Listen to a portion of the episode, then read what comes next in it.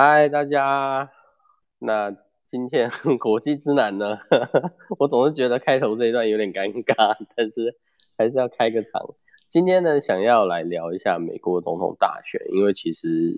就快要开始选举了嘛。那一开始一直一一直想要做这个专题，然后然后拖延病就开始发作，然后就发现，哎，再不做都要选完了，所以呃，赶快急急忙忙的推出了这个主题。但是虽然我急急忙忙呢，但是今天邀请到的来宾都非常的有趣。第一位是后影，后影同时也是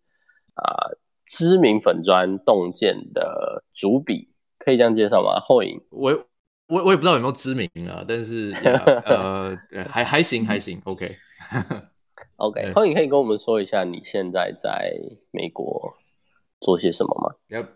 OK，Yeah，So，呃，我现在我人我人现在是在西雅图，呃，躲避疫情，但是就是因为 working working remote 的关系，我其实我的工作是在纽约，然后我做的是跟媒体广告相关的数据分析。那那我自己就像刚刚 Aaron 讲的，就是我自己另外有经营一个这个粉砖，就是洞见国际事务评论的这个粉砖，嗯啊也、嗯、也有 podcast，所以有兴趣的人也是可以稍微。就是参考一下，对，好的，就是详细的那个字，洞见是洞口的洞，然后遇呃遇见的见嘛，对，看见的见，对，没错，嗯嗯嗯，很知名啊，我好多 mutual friend 都有，就是发了，可能是我们同温同温泉呃同同温 泉比较重呢，对，同温层，对，OK，然后另外一位来宾就是我们不务正业的呃正妹设计师 Phoebe。Hello，嗨，又是我。对，没有，我要跟大家介绍一下，就是我们这个组成呢，是啊、呃，因为因为后影是洞见的主笔嘛，所以他算是啊、呃、政治还有国际事务方方面的专家。那我觉得我个人算是半桶水，我应该就是一般网络乡民的程度。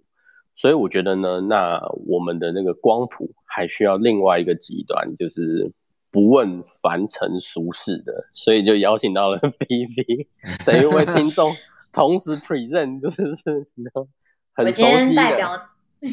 我今天代表大众是选举小白的身份。对对对对，就是专家，然后跟那个半桶水的乡民，然后跟那个就是仙女们，就说啊，选举是什么东西？对 对对对，就是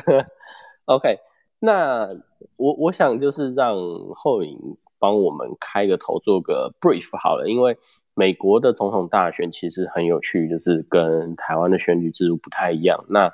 我想可能如果类似像我的这种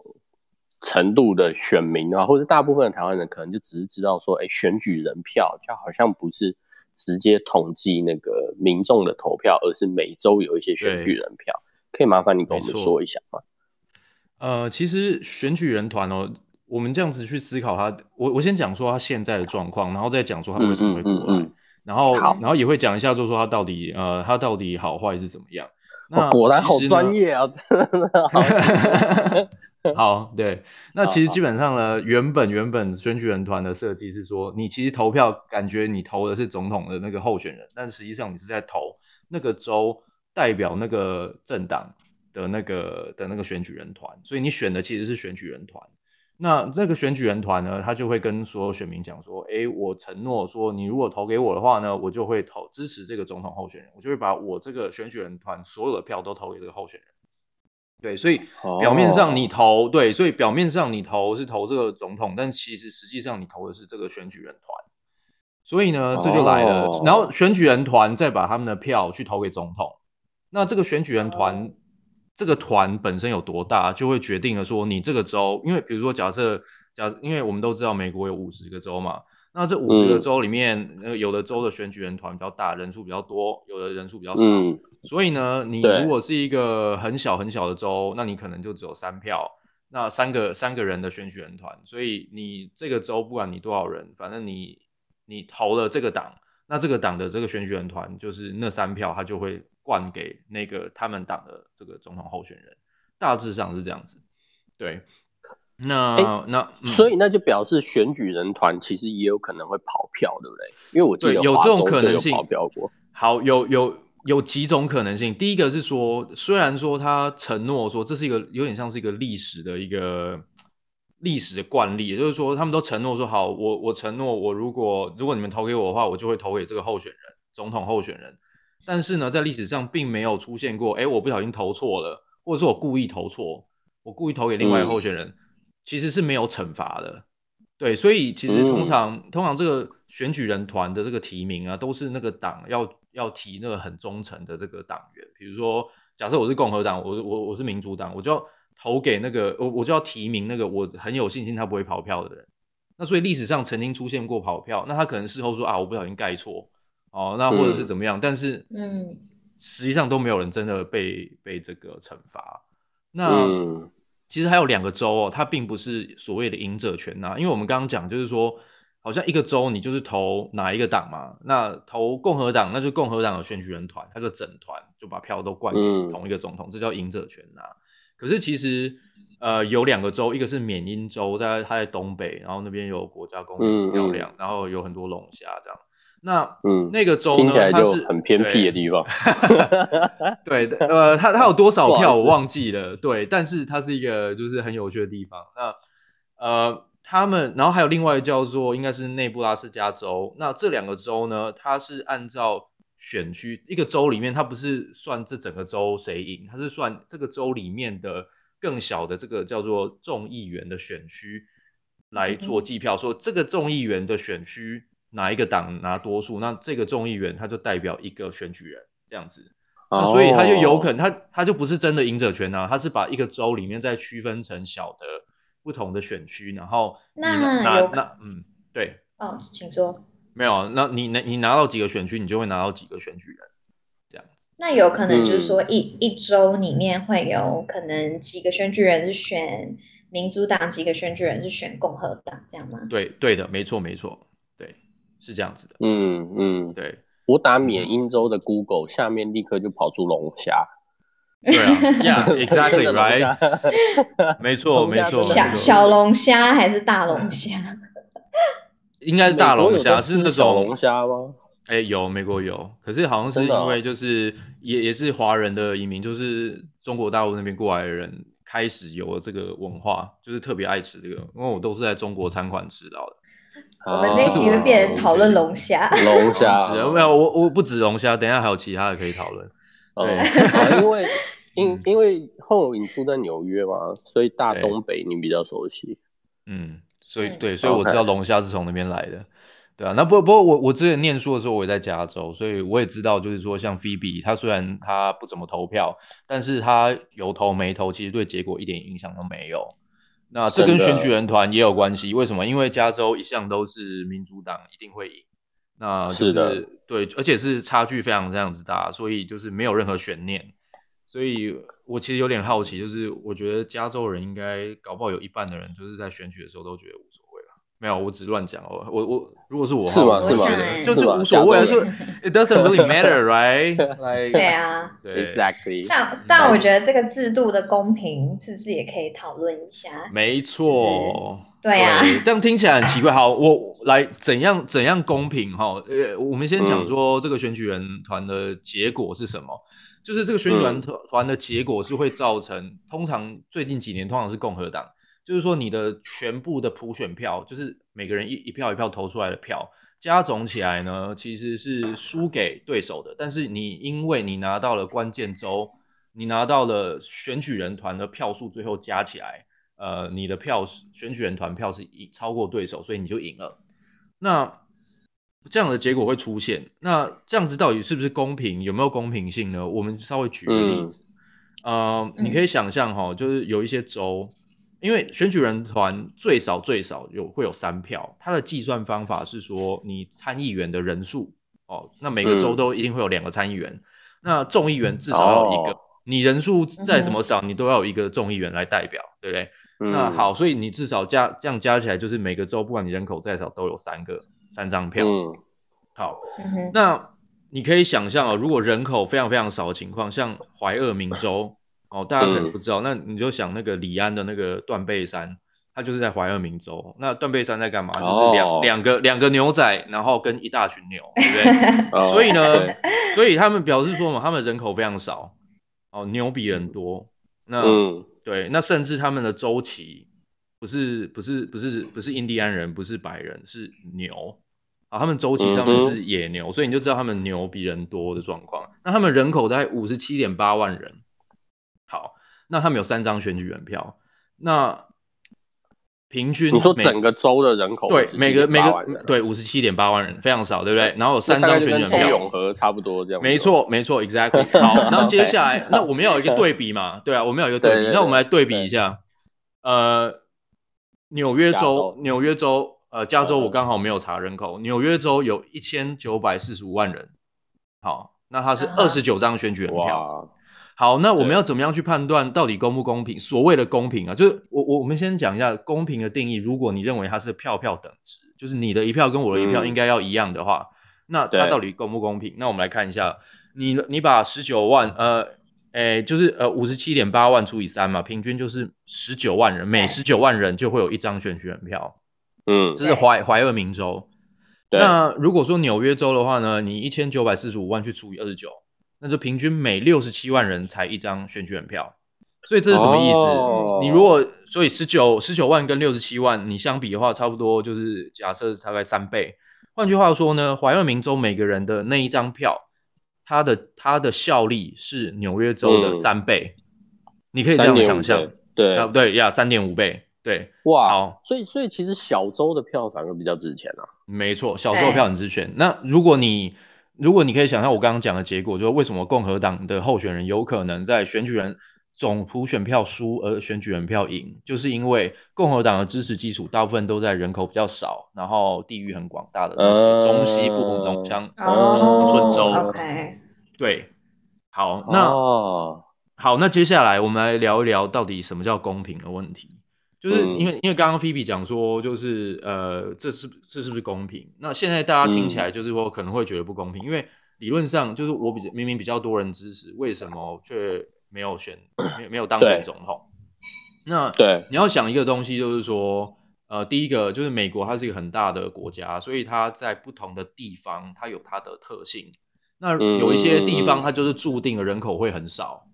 所以如果你单纯依靠人口。的多寡来决定你的投票，那决定你投票的价值的话，那注定几乎注定了这些政治人物当选以后，他重视的就都会是在这个人口比较多的州嘛，oh. 对，哦，oh. 对吧？那你、oh. 你你你，你就可以想象，五十八五十七点八万人的州，大概不会有人去了，就是对，Yeah，whatever，对啊，就是中永和。中永和的一个、oh, 一个区的人口，然后就占了一个州，这样他就不会被 care 哦。Oh. 对，好，那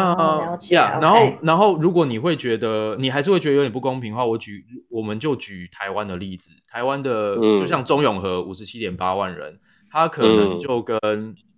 他可能就跟这个就就比花莲哦、呃、花莲县的人口还多了，我记得是这样子。那花莲县人口再怎么少，它、嗯、这个县它都要有一名立委来代表，对吧？但是中永和呢，他可能分不到一席立委，他可能是跟别人，他可能是跟其他好几个区一起去共享，他应该是跟板桥吧，同一个选区，我不确定，但是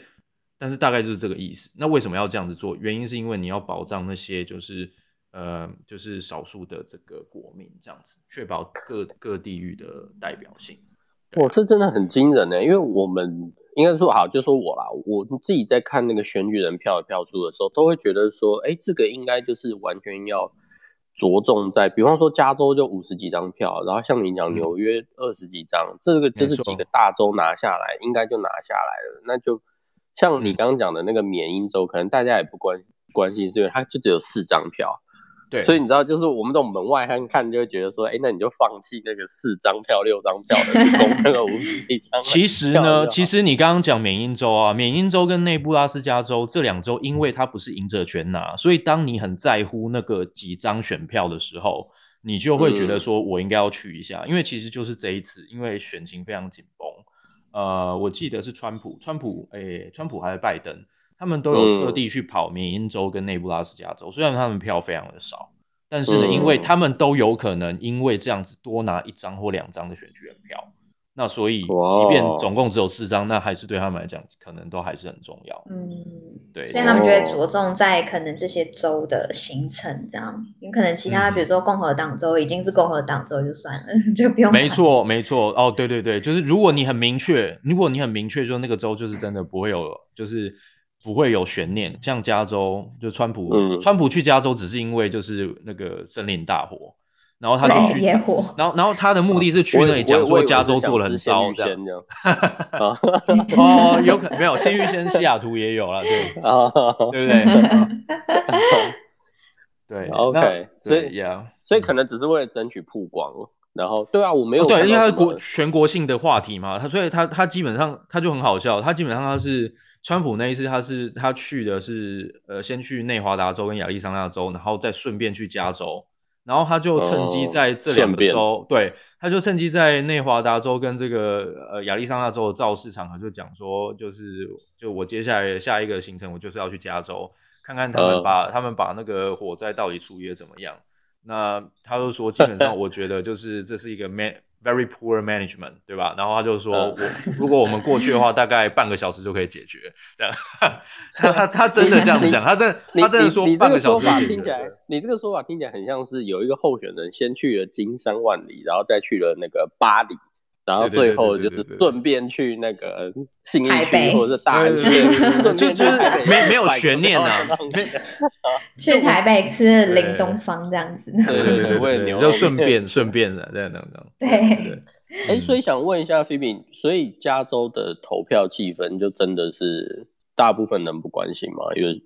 或者是？嗯，因为我觉得我们这边应该算是民主党的铁票州吧，所以我觉得大对啊，大大部分的人应该就是民主党这样子。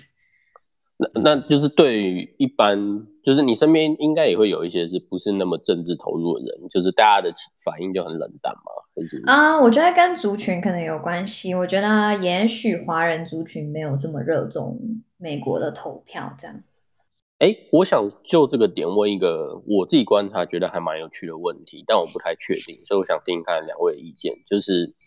因为大家一直以来的印象就是川普对移民是很不友善嘛，然后包括就是说他不让呃，就是一直更改一些就是移民的制度，让它变得很严格啊，然后或者是最知名的就是说他要建一个墙，建一个万里长城，然后在那个美墨边境，等于说让就是。那种非法移民就是不能够进来或什么，反正就是一种看起来、听起来、乍听就很政治不正确的一些一些言论。对对，migrant。可是我一直好奇的是，可是有投票权的不是移民或是正在移民的人啊？有投票权的，比方说你讲到华人，可是在美国生活的华人其实也会有分嘛，会分以哎，两位都有投票权吗？呃，你是说在哪里的投票权？你你你们两位都有美国总统的投票权？呃，我没有，我没有。OK，那菲比有吗？对，可是像菲比你的情况就是说，你身边有投票权的华人，就是他们真的会觉得这种移民政策不好吗？还是会觉得说，反正我已经移民成功了，所以我就，you know，嗯，因为像我们在投票的时候，我们不是可以选，就是可能。就是你在选选呃选总统的时候，你不是可以也可以选说加州的法案，然后跟整个美国的法案、嗯、或什么？我觉得大大家可能更着重的会比较在我们住在哪一个州，这个州接下来什么宪法要改，或是什么法案要改这样子。对，哦、我觉得。比较对，会比较 focus 在我们现在这个 area 有什么新的法案或者什么东西要更改或是谁。然后那总统的话，我相信也很多人会很热衷。可是我知道我身边的人比较还好，对啊。但因为你们就一直都是就是很明显的民主党会赢的。对。后影那边觉得呢，就是华人对于移民政策这件事情的看法。其实我嗯，这是一个很有趣的问题哦。其实我觉得他应该用党派来区分，因为华人里面如果他是如果他是美国公民啊，华人里面其实也有分是共支持共和党的或是支持民主党的。那通常华人，嗯、我我我我先讲我自己个人的观察，就是说华人一般来说通常都是会很强调要循规蹈矩，然后要对你你沿着固定的秩序跟规则，然后我们来。比赛嘛，然后我们就很认真，对，对不对？这个考试考第一名啊，这样子就是要很认真。真所以如果有人如果有人打破规则，你就会觉得就是这个人就是不太舒服。对对对，没错。那通常这种人通常最后就会去支持共和党，因为他们就会认为说，对啊，外来移民就是外来移民，你就是要按照规则来。那你如果用各种管道偷偷跑进来，那这是你的问题。所以他们会很强调要严守这个规则。但是如果说是另外一群人，如果他是比较偏向民主党的。那就是所谓就可能强调人权啊，就是说啊，这些人他们跑过来也是有苦衷啊，他们在其他地方面临很多这种什么呃人权的压迫或危险啊，所以我们应该要给他多一点体谅。这种这个听起来就好不华人的论点了。对，所以所以可所以所以你可以 想象，通常第一代的移民他们过去只要是华人，第一代移民过去，他们有比较高的几率会支持呃共和党。那当然了，当然我们现在因为就是。现在大家的资讯都比较丰丰富啊，那我们移民过来的人很多，也都搞不好在一开始就有一些比较进步的想法，就所谓的 progressive 进步啊。我说的进步不见得是好是坏，虽然它听起来是正面，嗯、但是就是所谓的自由派、进步派的这种想法的话，那他就有可能还是会支持这个民主党。最明显就是这个 Andrew、嗯、Andrew Yang 嘛，就是那个杨安泽，对，对啊，他的爸爸就是台湾台湾移民过去的，然后他是第二代。嗯那他是代表民主党、嗯、这样子，嗯嗯嗯，他这次其实也有参与初选的嘛，没错，就是华华裔的，对，他选到蛮后面的，因为他就是加州背景嘛，像戏骨背景，所以他后面资源还蛮多的这样子，嗯嗯嗯嗯嗯嗯，哎、欸，所以华盛顿州跟纽约其实也都是民主党的，对不对？没错。几乎都没有什么悬念啦，对，对啊，嗯嗯，我我觉得这个东西是不是部分的，其实也影响到一些海外的呃台湾人跟华人整个华人族群对于很多美国的理解，因为可能我们的主要来源或甚至我们身边的亲友，其实大部分就是分布在呃民主党的大州。就举例，我没有认识任何的台湾人或华人是生活在缅因州 龙虾的。或德州啊，你如果讲德州啊，德州其实算是比较多台湾人或者是华人的地方。但是德州最近几年，就是你你像为什么会有越来越多华人在那边，就是因为科技业啊什么这样搬过去嘛。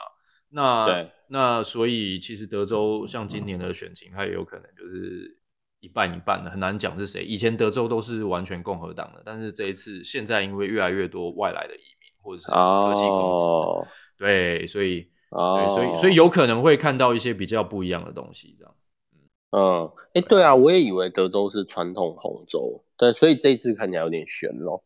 对，这一次这一次民主党他们自己认为，就是说在德州是有机会翻过来的。那他们的、嗯、对他们的民调的差距也都是在误差范围内了，虽然说还是拜登略微落后这样子。Florida 是不是也是其中一个摇摆州？对，没错、欸，好，没错，我们要来聊摇摆州了吗？就有趣了。但是，啊，我我先讲一下，我是我自己的看法是，因为德州的选举人票非常多、欸，哎，我记得跟加、啊、就是跟纽约差不多吧，还是？对，我记得是三十几个还是二十几个，反正就是接近三十啊，在那个范围上，对，就是对、啊、是一个你拿下来会关键影响选举结果的这样，嗯，对。那换句话说，就是那如果连德州都翻过去的话，其实川普可能根本就没错，就不用玩了吧？基本上德州跟佛州都是啊，那只是说佛州一般来讲，以前大家都知道它是传固定的摇摆州，但是德州以前大家没有这种想法，嗯、所以呃，有一种说法是说，如果这一次德州输的话，拜呃那个川普输的话，基本上川普大概就没有什么戏唱了，这样子。真的，对对对，OK，嗯，对啊。好，呃，我这边的资料是从德州上一次民主党赢是卡特总统，对，很久以前。卡特总统是什么年代？卡特应该应该我们可能在座三位都还没出生吧？对，卡特是都还没有，都还没有。对，一九七几，对，还还还在上一个辈。我我有印象的总统是小布希总统。哦，我有印象的卡特是打篮球很会很会跳的那位卡特。哦。那呃好，如果要聊摇摆州，我可以讲一下佛州的情况，然后等一下再跟、嗯、呃我们我们再聊就是几大摇摆州，因为其实也不是只有佛州。那佛州比较知名，就是除了它固定摇，就是都摇之外呢，然后还有一个还有一个原因是因为它的选举人票其实也比较多吧。我记得佛州是扣掉呃加州、德州，其实单比人口数的话，它是第三大，它比纽约州的人都还要多。那 佛州是因为我在呃南佛州生活了大概十个月，我觉得佛州很特别，是啊、呃，我进佛州我是开车进，然后我开车进出了总共两呃三三趟，很怪，但反正是三趟。那北佛州跟中佛州跟南佛州，基本上你开车单你开车的感觉，它就不是同一个国家的国民。嗯，比方说南佛州，哎、欸，两位有到过迈阿密吗？有，有，我我有去过，你们都有，嗯，但都是旅游嘛。对啊，那你们有觉得不觉得迈阿密是一个很狂野的地方吗？就是我举例，就是我好几次美国最有名的开车交通规则，大家最知名应该就是有那个 stop sign，就是你看到 stop，然后你车就要强制的停下来，或者是至少你要放慢到很慢很慢很慢的速度，然后那个。我在迈阿密就是超过五次以上在 stop sign，就是对方是，比方说是我这一个项是没有 stop sign，但是呃对方有，然后对方完全没有停，然后我差一点被撞到，嗯、就是好多次数不清，然后我就觉得说，哼，这不是美国人的开车方式啊，就是因为南佛州另外一个很有趣的，就是讲迈阿密的话，他百分之七十的人。我我自己感觉其实可能 maybe 还更高，就是是通西班牙文，所以他他的那个很多拉丁的很多从对对对对对，所以你也不会觉得说很，就跟比方说伊利诺或者是呃华盛顿州这种呃还是以传统美国人为主要的社会组成的来说。它那个美国的文化，所以我我一直觉得，就是你要怎么样定义美国这个符号，其实各州各州之间真的差异太大，甚至像佛州这种南佛州跟北佛州，你都感觉不出来是同一个州跟同一个国家的这种，我觉得就很难很难去做一个定义。嗯、对，嗯。对啊，特别是在族群组成比较复杂的州啦，像德州跟佛州其实都是很好的例子，他们的族群组成都很复杂，所以你要谈选情的话，就又要从这个角度去看它。嗯嗯嗯，我觉得好，我自己这样觉得是，我觉得佛州人特别容易，呃，我这样讲算了，反正我现在不住佛州，我觉得佛州人很跟风哎、就是他们会喜欢那种呃摇滚巨星型的，对对对对对对对，哦、所以所以他的他的那个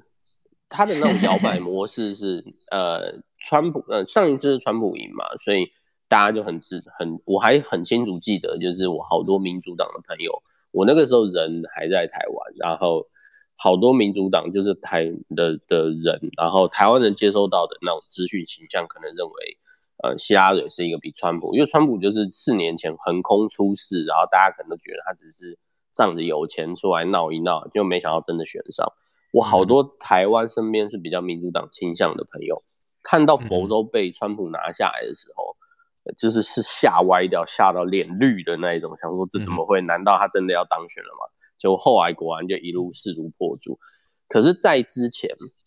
呃，佛州连续两届是奥巴马拿下。那在之前是菲比开始有印象的，哎，菲比你有印象是老布希还是小布希？嗯，小布希，小布希总统。佛州在之前两届又是小布希拿下，然后在之前是柯林顿拿下，然后在之前又是老布希拿下，所以他真的是一个就是很知名的摇摆州，就是因为对，对，因为他真的就是摇来摇去，摇来摇去的。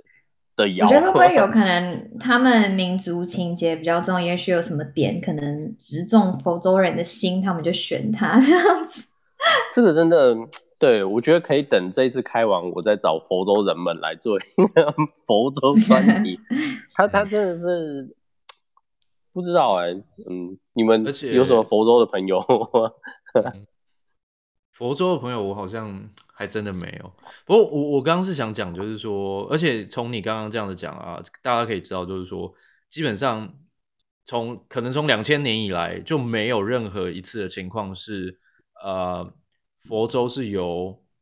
就是赢佛州人最后都赢得总统大选，基本上是这样的，所以并没有、嗯、并没有什么情况是说，哎、欸，我赢了佛州，就最后总统大选却输了，好像还没有这样的境状况，就是得佛州者得天下的一个，对，有点这种感觉。但是这一次我可以看看是不是真的是这样。我其实刚好前几天刚好有看到川普的造势大会是办在佛州，其实还蛮多人的耶，然后没有 social distancing，这样。没有戴口罩，没有没有，佛州人没有在跟你 social distance，他们没有在 care，对啊，对对，我我甚至有我想问问问看好那个后影对可能两位候选人有什么想法啊，或是对他们政见之类的看法。嗯，其实我觉得，呃，我我我就先从就是大家都可能都大概知道的东西稍微稍微讲一下，因为其实川普他从他当总统之前，他其实就是一个商人，他是一个地产商人，嗯、是。然后呢，他的生意到处都是，而且常常被人家批评，因为他就是一个欠常常欠钱不还，然后有很多争议性言论，嗯、然后这个也对关于他的这种性丑闻的这种指指控啊，其实是多到不可胜数。那可是大家可能已经对他就是麻痹了，所以对于这种指控对他来讲的那种攻击性好像已经就是递减，就再爆出任何一件类似的事情，就可能大家都觉得就哦呀，呃、yeah, uh,，That's who he is，就觉得就 就就麻痹了这样。嗯嗯对，这是一个。那如果说是拜登的话呢，他就是一个形象上面他就是一个非常乖乖牌，他从因为他当了六届的参议员，三十六年。对。嗯，三十六年从政生涯都是一个参议员，然后他中间他其实是从来没有过一个自己的那种主题，就是嗯，他通常他他其实有点像是跟风仔，就是那个那个时候流行什么，那个 那时候的法案就都有他的名字，所以 OK，所以才会之前就是他会被批评嘛，就是说，嗯，他被批评就是说那个他在九零年代的时候签支持了一个法案。然后呢，那个法案就是会导致很多黑人比较容易、更容易被就是羁押、被监禁起来，对啊。然后所以、嗯、所以就有人就是说他就是他根本就就是对黑人并没有真的那么样的支持，嗯、所以这这其实看得出来。所以所以你就像就回到刚刚菲比讲，为什么说拜登的拜登的造势场几乎都没什么人？一个是说啦，你可以说就是他就说哦，我 social distancing，所以你看就每个人都要隔很开，所以就没什么人来呀。嗯、你可以这样讲，但是其实拜登他就是一个没什么领袖魅力的人。嗯，所以如果套就是就是我们韩总讲过一句话，说什么选举有一个秘密，对不对？票多的人票多的人赢，对对。但是其实他讲完这句话之后，马上就非常多的例证来反驳这件事情。对，的确票多人赢，但是也要看讨厌你的人的票是不是又更多啦。就是像这一次的选举跟台湾可能也很像，就是呃讨主题是在讨厌川普或者是喜欢川普的人在比谁多这样。就跟拜登本身的关系，就相较之下就是没有那么重要了。好像就是大家拜登只是放在那里，就是因为我反对川普，我要想办法送一个候选人上台这样子。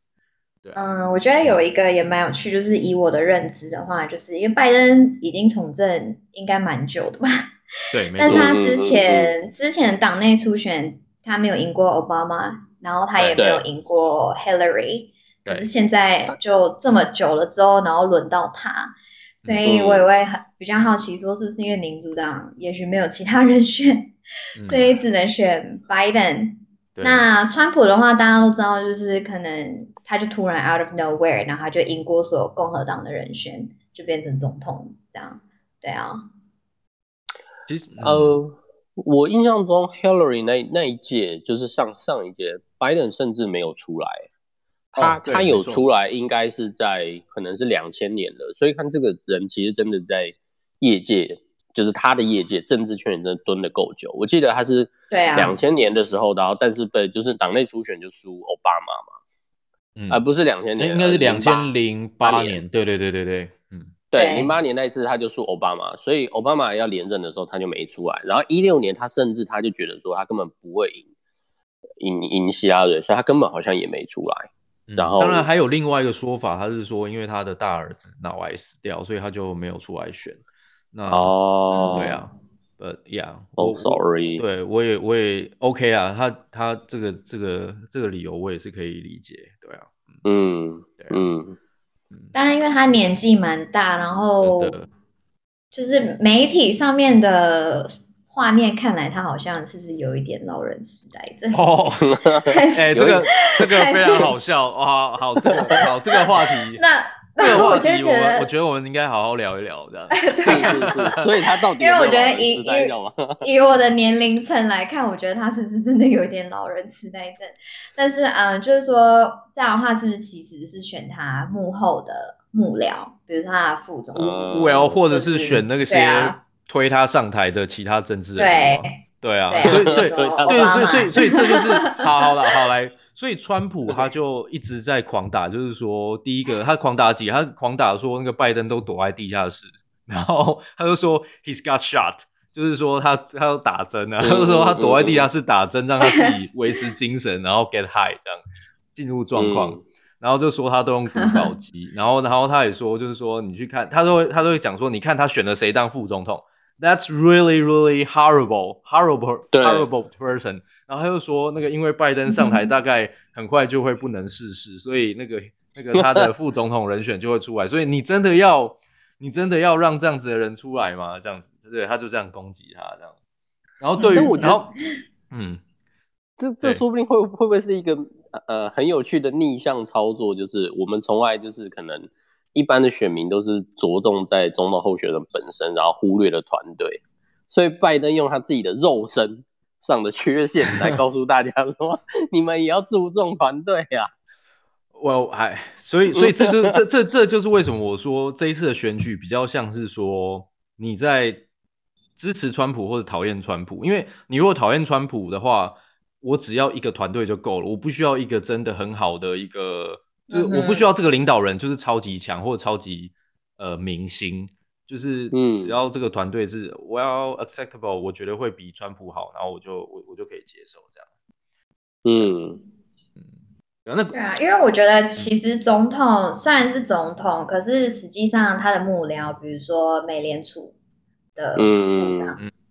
然后财务、他的国安或什么，这些人都还是蛮重要的，比起我觉得会比起总统候选人本身还重要这样。Well，实际上呢，实际上在政策攻防上面，川普也是狂打这一点啊。因为对这个东西其实是一个很吊诡的事情，就是说拜登本身他常常就会说，都会他都是一个就是就像我说他是跟风仔，所以就是说目前。风向看起来就不太支持这个，他就说：“哦，没有没有，我我我没有我没有支持这个。”但是他背后的团队就写了一个政策，就是、嗯、就是 就是跟他唱反调，对，打脸他。对，所以所以对，所以川普一天到晚拿这个来笑话他。这其实我自己本身就是在旁边看，我是觉得很好笑啊。就是他常常说：“哦，像他最著名的就是说哦，no no fracking，no fracking，这个是在宾州。”嗯，fracking 就是那个，呃、对对对，页岩油的开采。对对对对，然后川普就攻击他嘛，对啊，对啊，对啊，然后反正总而言之，拜登他自己内部团队内部也有非常矛盾的一个政政见啊，就他的团队跟他自己讲的话又有点矛盾这样。而而且你怎么会在一个就是就是挖油的州，然后说 no fracking？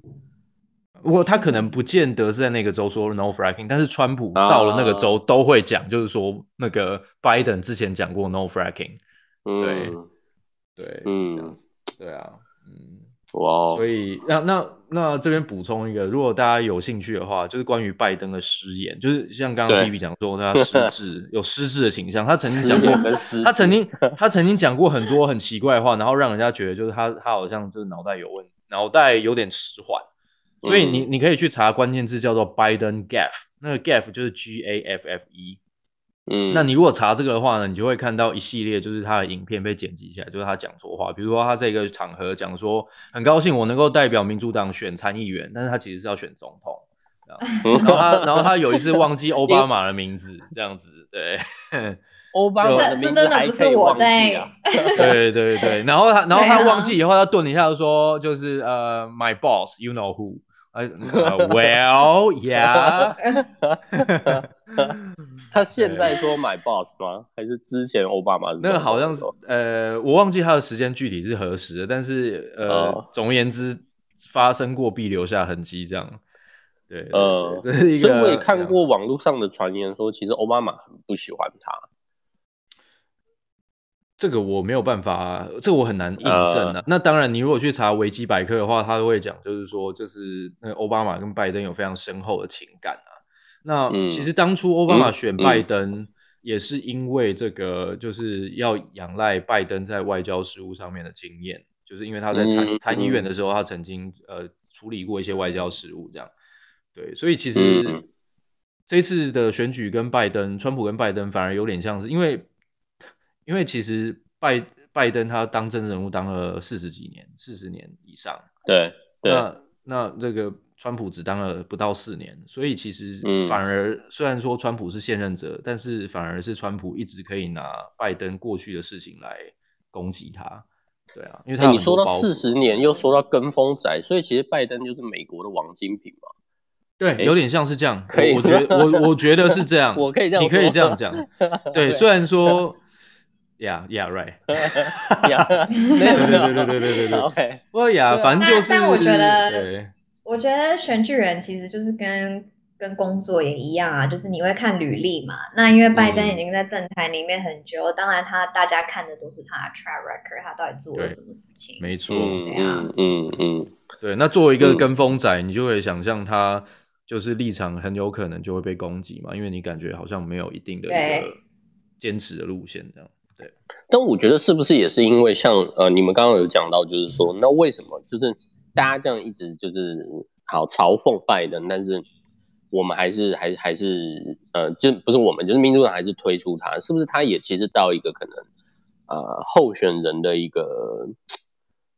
以股票来说到一个捷径缺口，就你到忽然好像到一个人才的断层，因为嗯，其实另外一位很就是老左派那个 Sanders，对，他就是被认为说。他他虽然看起来比较有活力，可是其实他的年纪更大。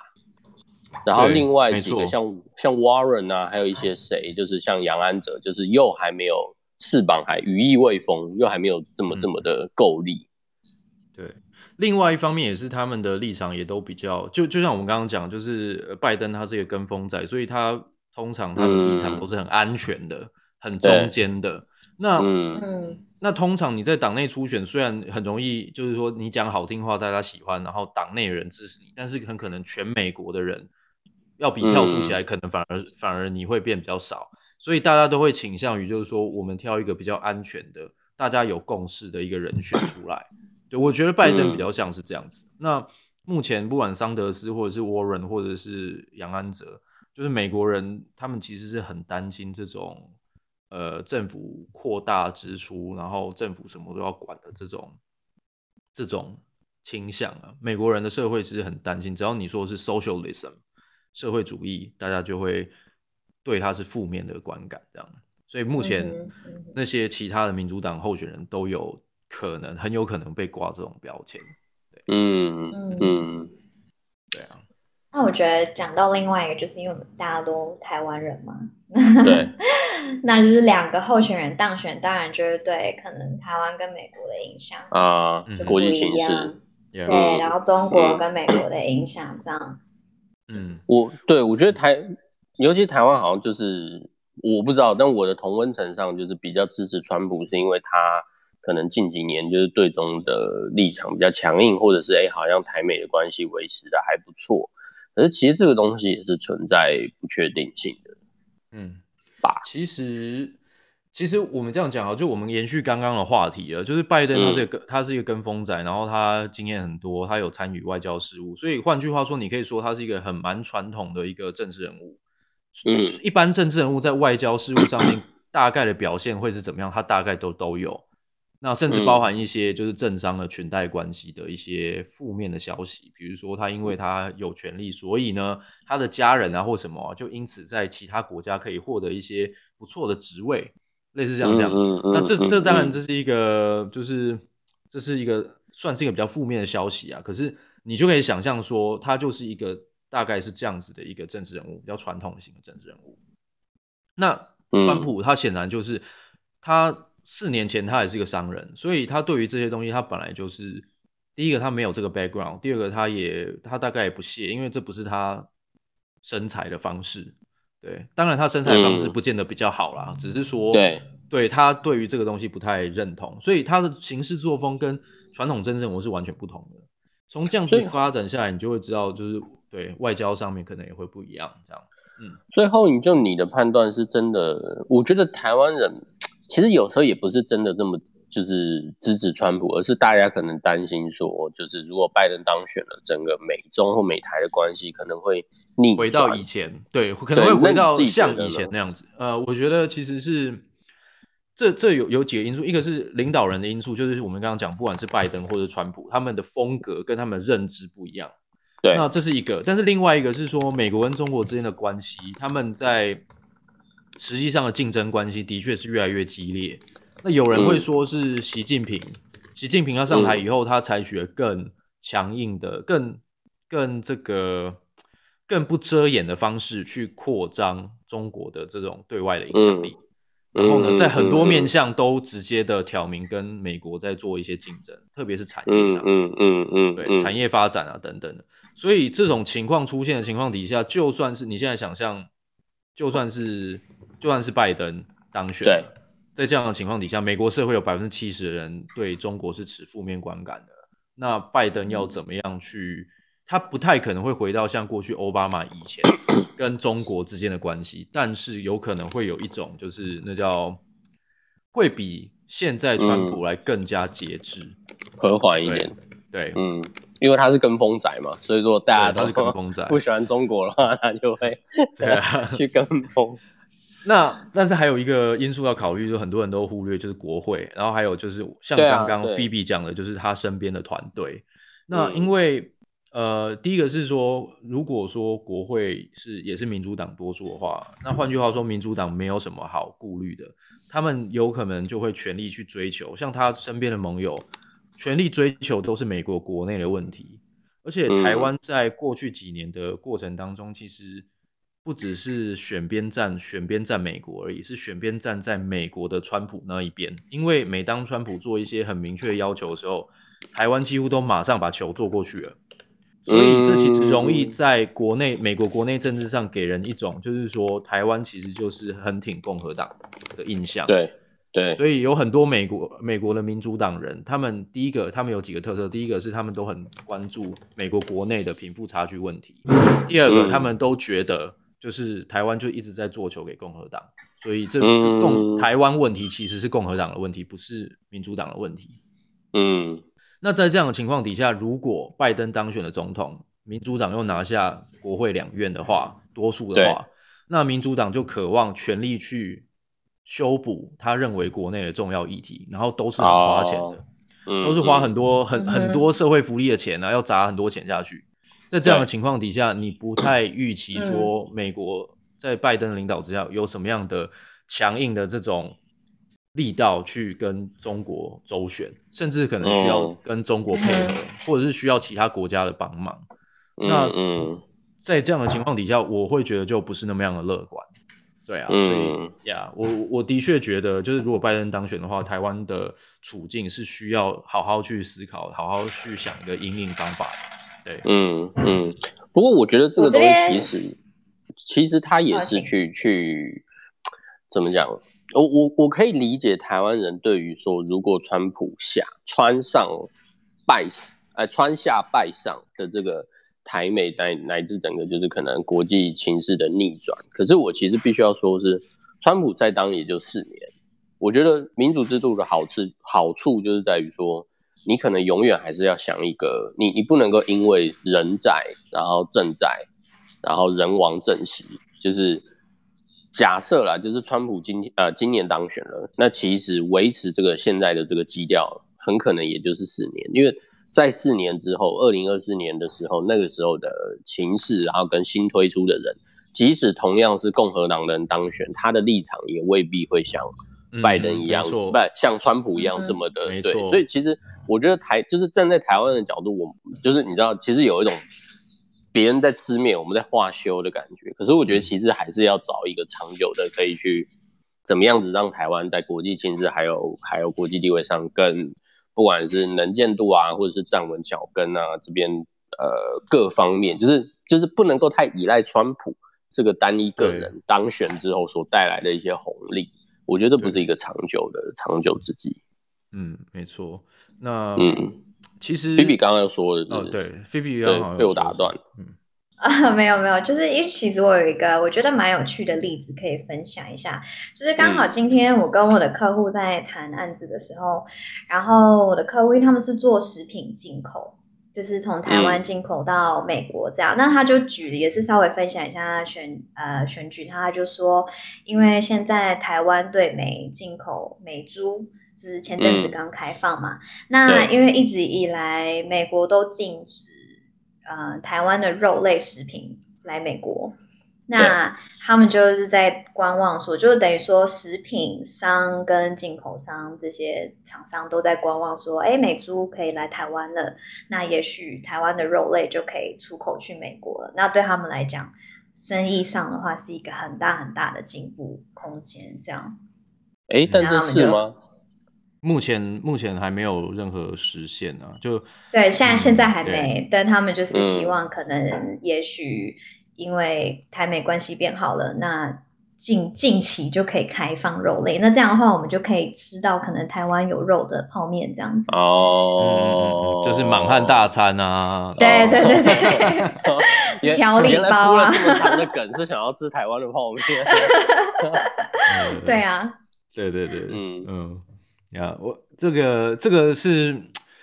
其实这牵扯到就我们美猪美牛开放是在选举之前，所以通常在选举之前那么近的阶段，大概不会有任何的，呃，不会不会做任何显著的这种政策转变啊，所以你很难预期说是说，因为这种贸易的谈判可能都要来个好几年，那今天开放美猪美牛大概只是一个敲门砖，就是说，哎，我们开放了，那我们终于可以开始谈了，这样，这是美方给的条件啊，就。就他说你你要先开放，我们才可以开始谈。那选择在选举之前的话，那很明显就做球给川普嘛。所以这其实也是就是这是一个有点冒险的举动啊。如果说最后川普没有当选，那下一任的总统跟下一任的这个贸易代表，美国贸易贸易代表，他就不会觉得说你你有给我这个 favor 啊，就他他不会觉得他不会觉得说我有必要给你 return 一些 favor，因为呀。这个跟我没关系，这样，嗯嗯，不过呀，不过不过，我觉得就对台湾来说，大概也没，坦白说，台湾也不见得有什么选择啦，就就只是说，我我我觉得都 OK 啦，就是就是，我们就走下去就对了。那新的人上来，他们总会有新的需求，那我们就这就是一个交换，交朋友也是这样嘛，就是他需要什么，嗯、我们有什么能给他的，我们就交换，那这样子我们也可以得到我们想要的，对啊，嗯。好吧，那最后就是还是要不免俗的，就是来开个赌盘，预测一下，就是对这个不负任何责任跟那个，哎、欸，美国有相应的法规吗？我们现在预测应该是应该是没关系的，合法的吧？好好好，那对，对，呃，菲比先好了，我吗？嗯，嗯我好难决定哦，毕竟我是选举小白，那我就。既然我在加州，我就选拜登好了。对，你的意思说，你觉得你预测拜登会当选吗？我猜，我猜，对。OK，好，很很加州政治正确的一个一个分析。毕竟我是加州人。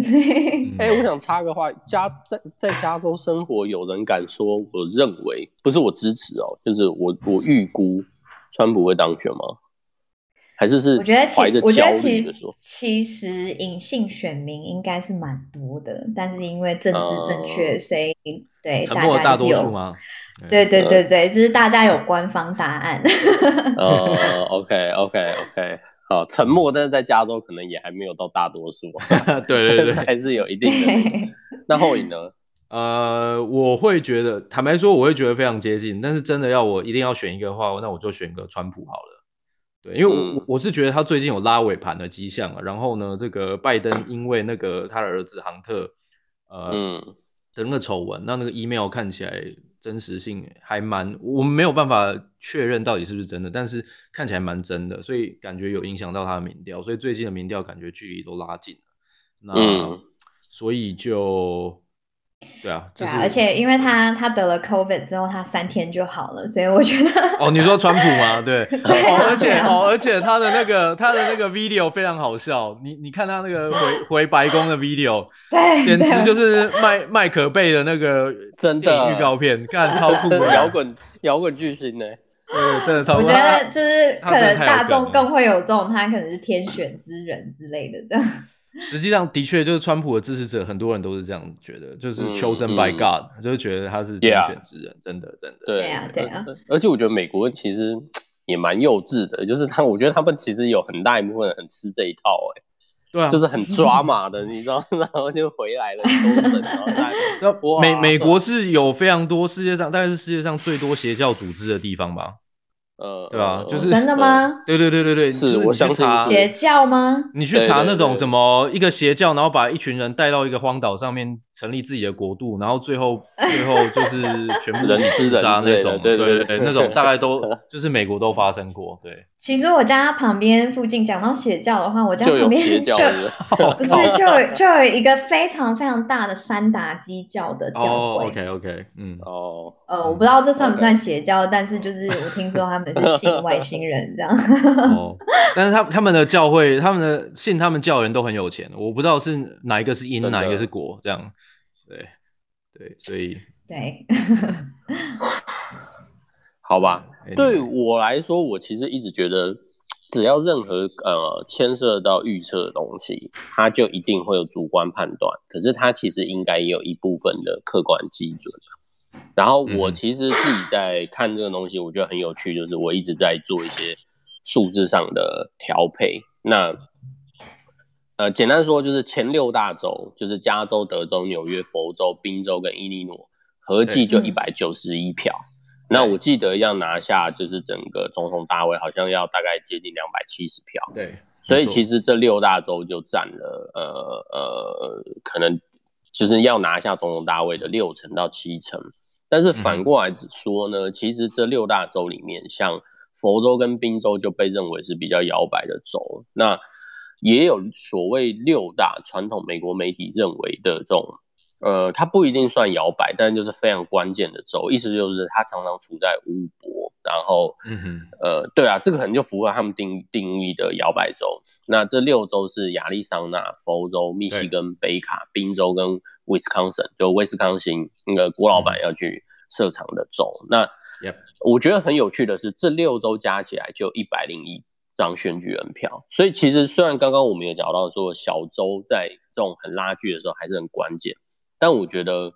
其实基本上可能还是看这六州，也就是这一百一百零一票，因为这一百零一票对刚刚的那个说一百九十一票扣除重叠的那。呃，佛州二十九票跟宾州二十票，其实合计起来就是刚刚讲的六大洲加这个摇摆的六大洲加起来，其实刚好差不多，也就是在两百五十票、两百六十票左右。那除了佛州之外，我觉得类似像是北卡、密西根这一些这种很关键的呃部分，其实可能也都很值得观察。然后尤其是呃。上一届的时候，密西根州川普是险胜嘛，他赢了零点二 percent，所以其实我觉得几万票而已这样。对对对对对，所以我觉得真的很难说。我觉得如果要我去买彩券的话，可能 我会买川普，因为感觉现在赔率比较高。嗯嗯嗯嗯，对啊对啊，好啊，那对我我觉得。